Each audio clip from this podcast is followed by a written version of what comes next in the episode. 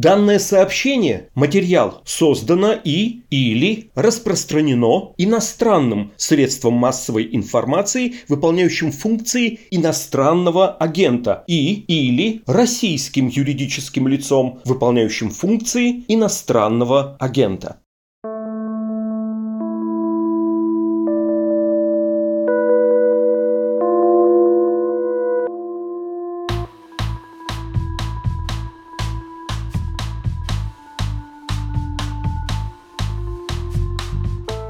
Здравствуйте, это подкаст «Текст недели» о самых заметных материалах, выходящих на «Медузе». Меня зовут Александр Филимонов. Российские чиновники, кто активнее, кто наоборот, разыгрывают тему войны в Украине, пытаясь гадать по фронтовым сводкам и настроениям Владимира Путина, но всегда в собственных корыстных интересах. Одни, как замглавы администрации президента Сергей Кириенко или представитель «Единой России» Андрей Турчак, регулярно ездят в Донбасс, отчитываясь о восстановлении оккупированных территорий и распределяя над ними шефство среди российских регионов. Другие, как, например, мэр Москвы Сергей Собянин и премьер-министр Михаил Мишустин, напротив, предпочитают зарыться во внутренних делах и лишний раз в своих выступлениях так называемую спецоперацию даже не упоминать.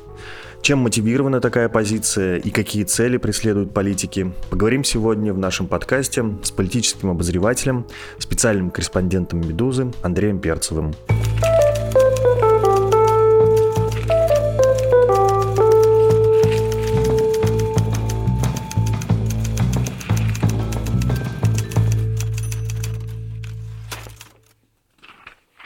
Привет, Андрей. Привет. Снова назрела потребность поговорить с тобой про политику во время войны. У тебя за последнее время вышло сразу несколько материалов на «Медузе», по которым можно судить о текущих настроениях в так называемых российских элитах. Я тут сразу оговорюсь, что все они построены на словах источников, близких к Кремлю, правительству, Думе и так далее. И, разумеется, ко всем им следует относиться с известной долей скепсиса. Но, с другой стороны, вообще-то иных каналов общения с властью в современной России у нас уже нет. То есть все прекрасно видят, какая вокруг военная цензура, тотальная закрытость чиновников от народа и так далее, и так далее.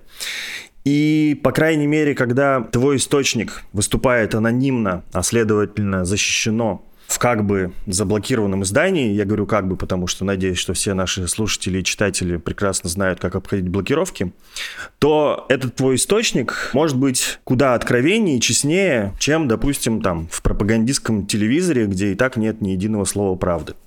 Так вот, из твоих материалов можно сделать вывод, что две условные группировки, которые сложились во власти в первые месяцы российского вторжения в Украину, так называемая партия войны и партия мира, сейчас трансформировались в ту же самую партию войны, которая продолжает агрессивную риторику президента, активничает в Донбассе, и партию молчания, которая съезжает с любой военной тематики и старается вообще никак не ассоциироваться с войной. Давай обозначим основных действующих лиц этих группировок, что ли. Кто сейчас активно топит за войну и по каким причинам? Ну, партия войны такая осталась. То есть это и Дмитрий Медведев, зампред Совета Безопасности, бывший президент и бывший премьер, да, выступает регулярно, чуть ли не каждый день в своем телеграм-канале с ругательствами в адрес стран Запада, Украины и так далее, да, то есть немножко такой уже репертуар Жириновского на самом деле даже Жириновский такой на стероидах уже, потому что Жириновский-то, когда эпатажно выступал, он часто потом делал оговорку, что я бы вот этого не хотел, там, я не знаю, да, или, ну, это я так сказал, да, Медведев никаких оговорок не делает, да, тем более он не говорит, да, вольной речью, так скажем, а пишет. То есть время подумать есть, да, и значит, ну, вот так он действительно хочет выразиться, да, не факт, что он может так думает, но выразиться так хочет он, да. Никуда не делся спикер Госдумы Вячеслав Володин, да, его позиция никак не поменялась. Андрей Турчак, генсек «Единая Россия», фронтмен партии, тоже жестко, как выражался, так и выражается, да, «Единая Россия» плотно заходит в Донбасс и вот на территории Запорожской, Херсонской областей.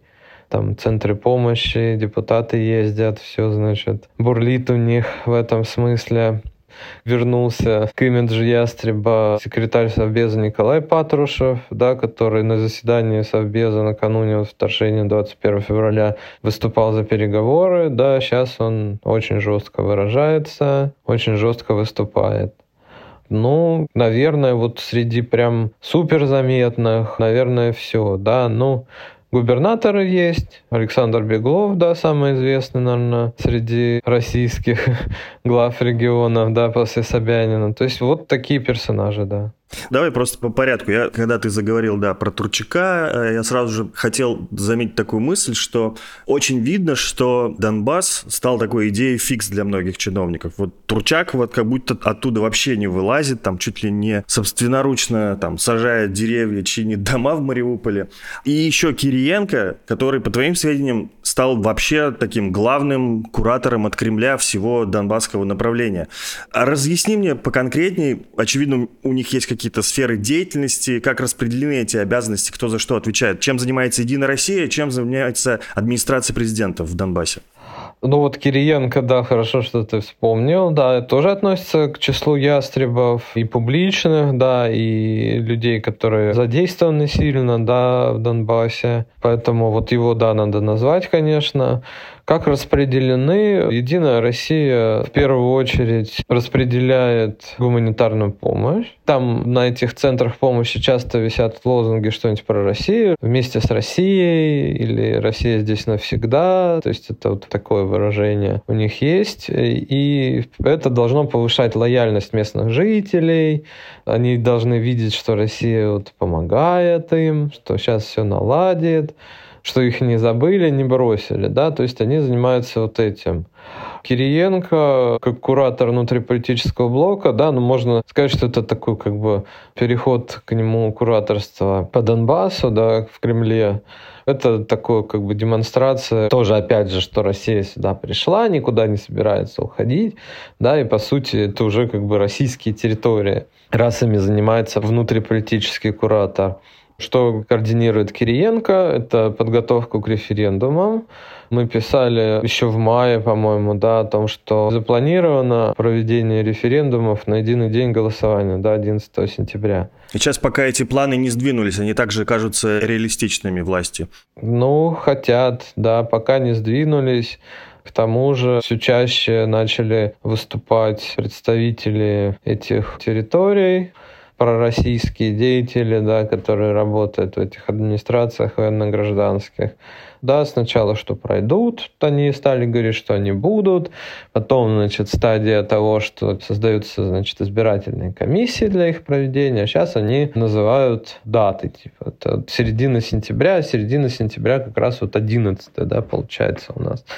Поэтому вот хотят, да, то есть подготовку курирует Кириенко, его подчиненные, плюс вот это оперативное управление на местах, да, в этих администрациях. То есть какие-то лидеры, не знаю, самоназванные, либо там поставленные России в качестве лидеров, они пока местные, что ДНР, ЛНР, которые давно достаточно, в принципе, контролируются, что вот в Запорожье, Херсоне местные какие-то фигуры, но на должности глав правительств уже ставятся российские чиновники, да, которые уже в эти администрации подтягивают российских же чиновников помельче рангом. Да, то есть главами правительств становятся либо вице-губернаторы российские, либо какие-то федеральные там чиновники уровня, там, не знаю, начальника департамента, там, отдела в министерстве, а подтягивают к себе подчиненных определенных людей уровня, например, регионального министра, да, вот как-то так. Это всю работу курирует, опять же, Кириенко, и, в принципе, даже связь этих чиновников с ним обозначается. Если почитать РБК, Коммерсант, там указывается в материалах об их назначении, что это выпускники либо школы губернаторов, да, так называемые Приран Хикс, либо участники конкурса «Лидеры России». И то, и другое — это детища Кириенко, да, то, что он патронирует, да, и раз публикует СМИ, аффилирует этих чиновников с этими конкурсами, значит, Кириенко хочет, чтобы эти чиновники с ним аффилировались. Да, кстати, есть сообщение, что не только политики едут, но, например, и активно зазывают из регионов учителей, врачей, вот даже на таком уровне. Ну, тут есть небольшие как бы, различия, да, в том смысле, что чиновники все-таки должны ехать, да, ну, по сути. Если им такое предложение делается, да, ну, есть такое выражение известное, да, предложение, от которого ну, невозможно отказаться. То есть ты покажешь себя нелояльным, конечно, отказаться они в принципе могут, но уже будут трудности с продолжением карьеры, так скажем, да, поэтому они не отказываются, да, то есть их ищут, предлагают, да, каким-то образом, да, ну, скорее всего, это по участию в лидерах России. То есть это такой карьеристский конкурс, и, в принципе, понятно, что эти люди, раз участвовали в конкурсе, значит, чувствительно подходят к элементам своего карьерного пути, да, стараются вписаться вот в карьерные какие-то истории, да, зайти в карьерные лифты. Значит, Донбасс это получается, так как Путин внимательно следит, тоже карьерный лифт, поэтому знают, к какой рыбе с какой наживкой идти, да, что называется. Поэтому чиновники добровольно едут, понимают, зачем они это делают, ну, есть немножко и разнарядка. Даже в региональных администрациях каких-то чиновников небольшого ранга, да, чтобы поставляли, находили. А вот э, учителя, врачи — это скорее добровольно, да, то есть четких разнарядок по тому, как их привлекать, сколько их надо, нет. Ну, хотят, едут. Многие едут, да, потому что зарплаты там достаточно высокие, да, больше, чем их зарплаты на месте работы постоянно. Ну да, многие так и на войну едут тоже из-за этого. Ну, кстати, да, я еще заметил, как у тебя там отмечено про политиков, которые едут на Донбасс. Некоторые, например, политики уже старшего, скажем так, поколения, у них уже все есть в России, им незачем вроде как туда ехать, а вот молодые активно едут, и им намекают, что они будут типа новым кадровым резервом России после этого. На них будут как бы это вот такой же дополнительный социальный лифт вот во власти. Да, да, да, да. Это как раз вот такие карьеристы, да. Слушай, объясни мне, пожалуйста, вот про так называемое шефство. Когда я прочел это, а что-то таким глубоко советским это, этого всего повеяло. Шефство российских регионов над конкретными территориями в Донбассе. Кто его придумал и что оно вообще подразумевает? Ну, кто придумал, тут доподлинно неизвестно, во всяком случае, мне. Это могло и от самого Путина исходить, да, и от Кириенко, и от Володина, который с Путиным, да, все равно общается. Ну, известно же, да, что российский президент сейчас очень сильно ностальгирует по Советскому Союзу, да, и называл распад там СССР величайшей трагедией, да, его подчиненные это понимают, и, в принципе, стараются, может быть, как бы эти слова использовать, чтобы президенту понравилось. О, шефство, давайте, да, вот это круто, да, там вспомнил или придумал. Поэтому тут кто придумал, не очень понятно, но действительно в чем-то это философия вот такого советского шефства, когда какая-то организация, чаще всего это предприятие, да, помогает социальному учреждению, там, школе. Все равно в советское время, несмотря на плановую экономику, у многих предприятий деньги были, и, соответственно, вот они помогают. Какие-то игрушки наверняка там покупали. Даже я помню такое из своего детства, да, благоустраивание обустраивали территории, например. То есть вот такого плана было шефство. Ну и в чем-то действительно вот это шефство регионов чем-то напоминает, да.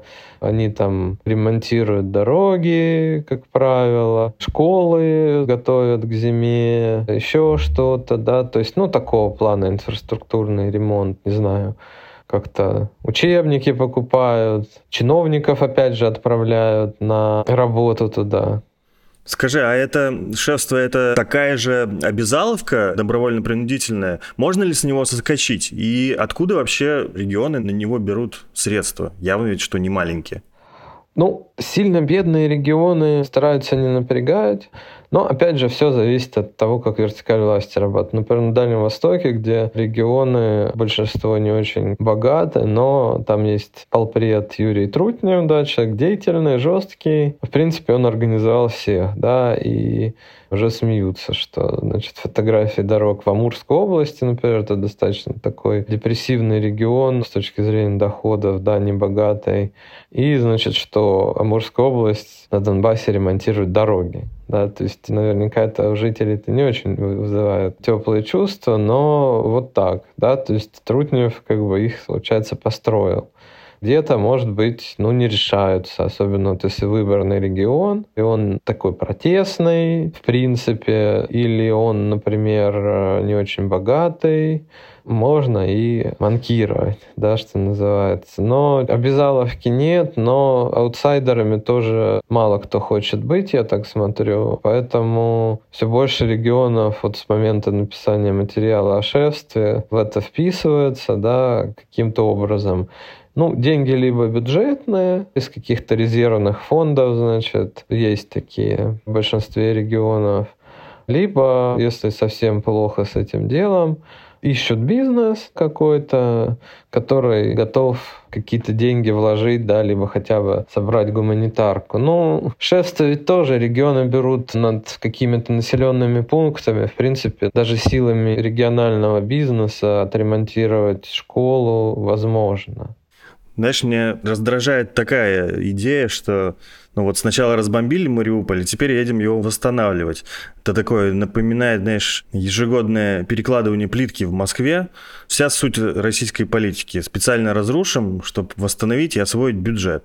При этом, если в Москве-то с ее бюджетом такие фортели более-менее проскакивают, хотя это, конечно, тоже возмутительно, то вот когда отправляют с шефством в Донбасс регионы, которым самим бы помощь не помешала, то это выглядит совсем печально и горько. Ну, пока люди не очень это понимают, да, все равно некий патриотический подъем он есть, как ни крути. Но, с другой стороны, даже если вот с Крымом, я помню, по соцопросам, потом это все начало ползти вниз, вот эта поддержка, что там, значит, что-то строится, у нас не строится. Ну, не то, что зачем мы присоединяли, вроде такого вопроса нет, но люди начинали говорить, что присоединение Крыма больше, значит, вреда например, да, росло число тех, кто говорили, что поровну пользы и вреда, да, росло число тех, кто считал, что это больше вред, так что пока, наверное, есть патриотический подъем, но если будут особенно уже после начала активной фазы военных действий делать акцент на том, что, значит, вот идет ударными темпами восстановления, там строится жилье, школы ремонтируются, конечно, не приходится говорить, что это будет популярно у народа. Ну, наверное, все-таки нет потому что все равно эти территории ну, не воспринимаются россиянами как свои. Ну, с Крымом прокатило. Ну, как прокатило? Конечно, на улице никто не выходил, но претензии звучали, я слышал от людей в регионах. Пусть сами делают, ладно, мы им помогли там как бы освободиться от бандеровского ига, ну пусть теперь сами делают, работают, почему мы это должны делать? Ну, такие же претензии будут к Донбассу, соответственно. Просто чуть позже. Давай вернемся к этому списку участников партии войны. Весьма неожиданно в нем оказался петербургский губернатор Александр Беглов. Он уже объявил, что Мариуполь стал городом-побратимом Петербурга. И даже, например, обещал помочь в восстановлении печально известного теперь Мариупольского драмтеатра, который разбомбила российская армия, когда там укрывались мирные жители. Зачем это все Беглову? Расскажи, пожалуйста. Беглову это, в принципе, причина примерно такая же, что и у большинства других политиков. Они понимают, да, что вот Путин очень увлечен этим всем, да, и войной, и, с другой стороны, восстановлением, то есть такое добро с кулаками. Все равно вот его философии есть, да, что типа вот там русские люди страдают, мы им сейчас поможем. И, соответственно, чтобы быть в фаворе у президента, они вписываются да, в эту историю ну, максимально, да, кто как может. А Беглов, с одной стороны, как управленец себя показал, скажем, мягко не очень хорошо, да. С другой стороны, он очень сильно конфликтует с какими-то петербургскими элитами, да, петербургские элиты достаточно сильны, да, в том числе благодаря там знакомству с Путиным большинства их представителей, либо какими-то там, опять же, влиятельными людьми из окружения Путина, которые из Питера происходят. Поэтому это такой город, где, в общем, каждый суслик агроном, да, что называется. И Беглов с ними конфликтует, да, например, с Евгением Пригожиным. Ни тот, ни другой этого не скрывают. То есть управлять не очень получается, и с элитами конфликт, да, и, в общем, уже к концу прошлого года пошли разговоры об отставке достаточно серьезные Беглова, о каком-то его перемещении на другой пост.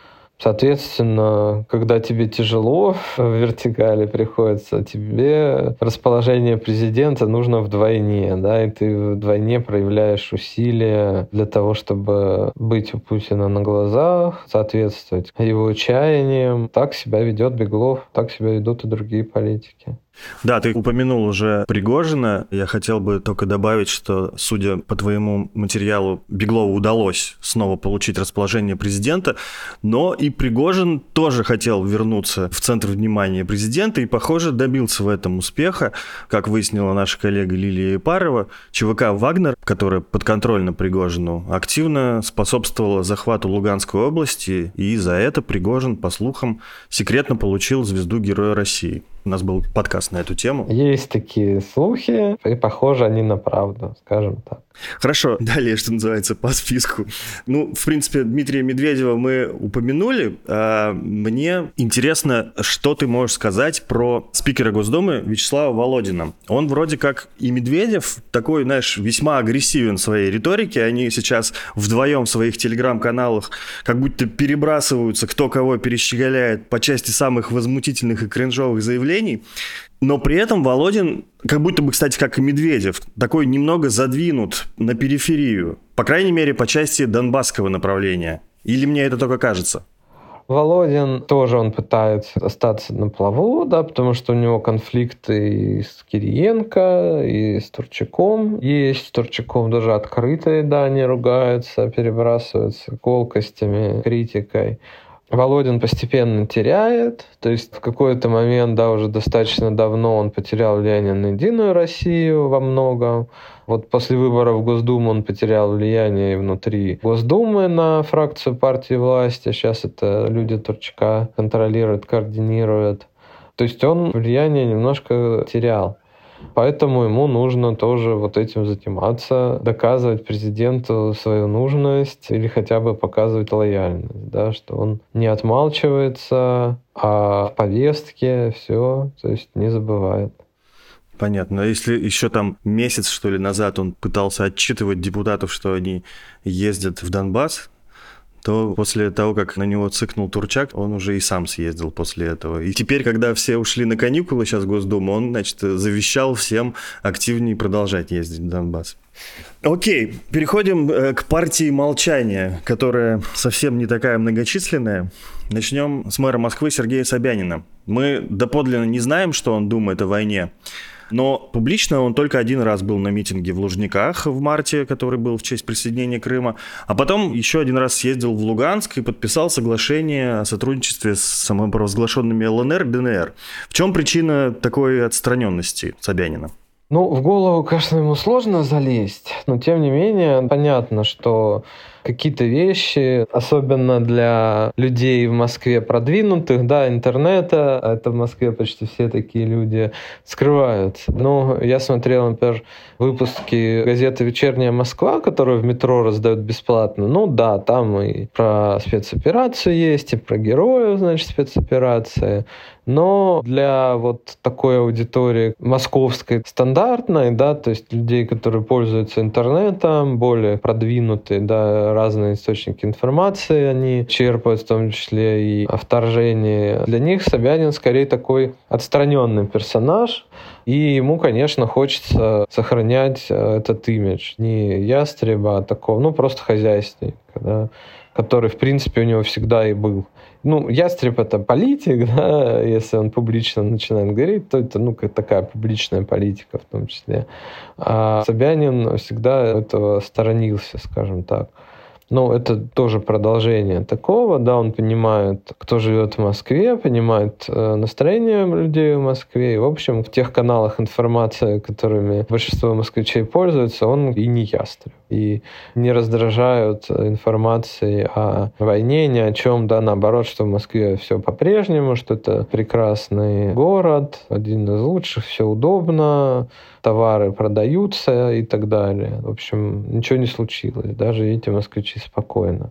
То есть он это очень хорошо понимает, или его политические советники. Но понятно, что какие-то вещи все равно его очень настойчиво просят сделать. Да, он ездил в ЛНР. Насколько мне известно, после разговора с Владимиром Путиным, который настойчиво попросил, это тоже как бы можно понять, потому что еще со времен ковида, да, может и даже до ковида, да, может еще со времен Лужкова, со времен бывшего мэра Москвы Юрия Лужкова, российские губернаторы, в принципе, следят за действиями градоначальника столицы и пытаются им подражать. Соответственно, они смотрят, что делает Москва, в том числе в отношении Донбасса, например. И я думаю, что в том числе и поэтому как бы Собянина попросили включиться в это дело как такого, что вот мы помогаем, да, и другие губернаторы посмотрели, ну, значит, и мы должны, да. Но это было эпизодически. В основном, опять же, Собянин достаточно спокоен в этом отношении, в отличие от Беглова. Еще больше поражает премьер-министр России Михаил Мишустин, который не то что слово «война», даже слово «спецоперация», кажется, не употребляет в своем обороте. Он правда ничего не знал про готовящуюся войну? Как ты пишешь, от этого буквально потерялся? И в итоге все-таки решил не перечить политике партии и решил, что называется, просто пересидеть эту ситуацию. Ну, как мне сказали, да, не знал. Ну, о чем-то нехорошем он знал, да, то есть он говорил, ну, мы готовились к санкциям на заседании Госсовета 21 февраля. Но явно они готовились не совсем к тем санкциям. да.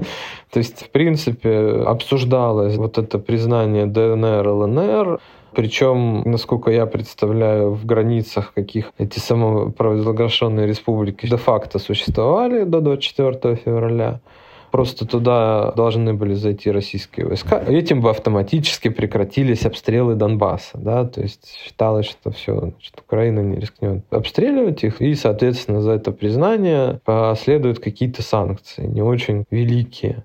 И к чему-то, да, готовились какие-то деньги, я так понимаю, аккумулировались бюджетные, еще что-то, но с другой стороны, там, золотовалютные резервы остались, в том числе и в западных банках, там по тем же самолетам, по запчастям не очень подготовились. Ну, в общем, это не подготовка к войне была, да. Поэтому я этому действительно склонен верить.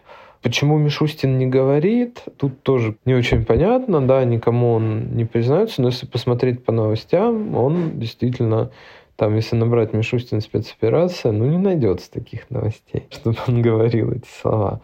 Поэтому почему так? И главное, что ему позволяется это делать, я так понимаю, да, в принципе, никто его не напрягает, пока, во всяком случае.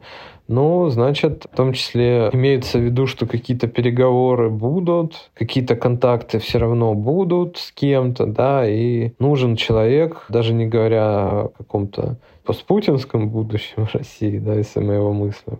А вот даже при Путине президенте все равно кто-то же должен ездить, с кем-то говорить, да, есть страны нейтральные, которые, ну, не очень им это нравится, но продолжают контакты.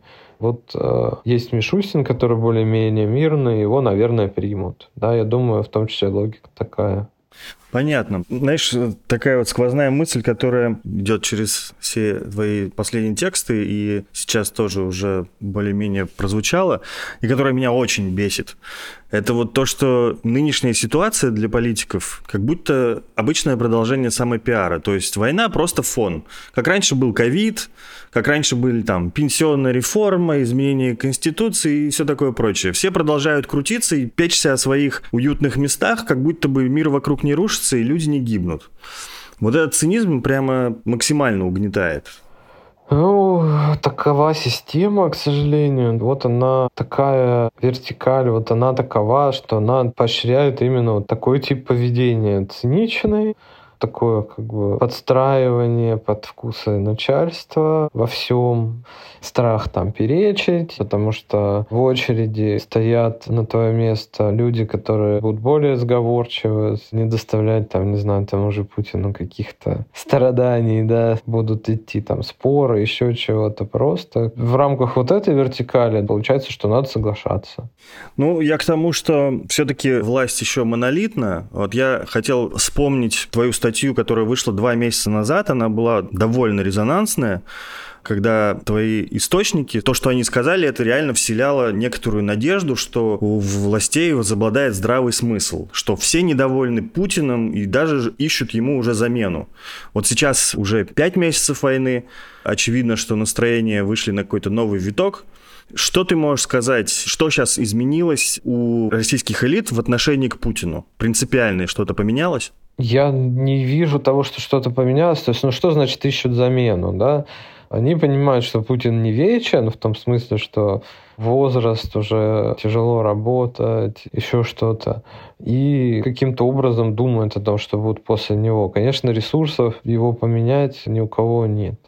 В элите много групп, они разные по мыслям, да, и главное тут раскол там либо эскалация, либо мир, то есть даже тут у них особого согласия нет. Соединиться они не могут, соответственно, это все как бы вот остается в таком виде, что когда-то это все поменяется, да, а остальное это вот такой цинизм. Я продолжаю работать. Кто-то пускается во все тяжкие, да, в смысле ястребиных интенций публичных. Насколько они искренне, да, не ясно, но они четко понимают, что, ну, несколько месяцев Путин еще будет при власти, а может там несколько лет. И, значит, пока надо вот соответствовать его вкусам, да, надо доказывать лояльность ему. Но что будет потом, да, но это потом. То есть это не, не готовность менять его, да, ну, не хватает ни у кого на это ресурса, пока, во всяком случае. Это мысли о будущем, но пока, да, преобладает цинизм. То есть либо ты все поддерживаешь в надежде на скорейший карьерный рост, либо, ну, соглашаешься и работаешь более-менее молча. Ну, понятно, да. Никто дворцовый переворот устраивать не будет. Все ждут, скажем так, естественных перемен. Э, какие могут быть прогнозы на самое ближайшее будущее? Вот некоторые полагают, что решающим будет, например, август, потому что в России всегда, по поверью, все самое серьезное случается в августе. Некоторые ждут осени, когда должен сработать отложенный эффект разрушенной экономики. Есть ли какие-то сигналы, что осенью будут перетряски среди элит, потому что, вероятно, весь этот чиновничный аппарат надо будет перестраивать на какие-то еще более военные рельсы. Ну, просто даже многие кадровые назначения явно заморожены, да, то есть до 24 февраля многие СМИ, в том числе там и РБК, писали о том, что какие-то перестановки, значит, и там, и там ждали и в Совете Федерации, где только не ждали, значит, но вот их до сих пор нет. Все равно рано или поздно они произойдут, и осенью вполне возможно, что да, каким-то образом в какую-то сторону надо будет перестраивать работу чиновничьего аппарата. Я думаю, что осенью какие-то будут движения кадровые, почти уверен в этом. А кто первый примет удар, когда начнутся проблемы, там, допустим, единороссы пострадают или правительство? Ну, а единороссы в чем они пострадают? Понятно, что у них функция заградительная, да, а менять э, там единственное, что перестраивать саму партию под какие-то другие политические реалии, да, это может быть, но отдельные персонажи, а почему они пострадают? Ну, будут в новой структуре примерно теми же, да. Правительство, об этом очень трудно говорить, с другой стороны, потому что пока идут военные действия, в тылу менять никто ничего не будет. А как мы видим, никаких четких прогнозов того, в какую сторону пойдет ситуация на фронте, никто сделать ну, не может. Поэтому ну, это просто сейчас бессмысленно говорить. То есть, конечно, в российской власти очень хотят, чтобы все скорее закончилось, естественно, в их пользу. И все равно какие-то кадровые решения обсуждаются, да, что вот тот на то место пойдет, этот на то. Но боевые действия продолжаются, соответственно, для каких-то персонажей эти кадровые окна закрываются, да с отставкой там каких-то чиновников, наоборот, снимается вопрос. То есть им получается себя зарекомендовать. Поэтому это очень умозрительно, об этом, мне кажется, не стоит говорить. Спасибо за внимание. Это был подкаст «Текст недели». «Медуза» не останавливает свою работу, несмотря на блокировки и военную цензуру. Теперь вы можете сохранять наши материалы в формате PDF и передавать знакомым и близким, тем, кто по каким-либо причинам не пользуется VPN. Если у вас есть возможность и желание помочь нашему изданию, это можно сделать по адресу support.meduza.io. Еще раз спасибо, до новых встреч, пока.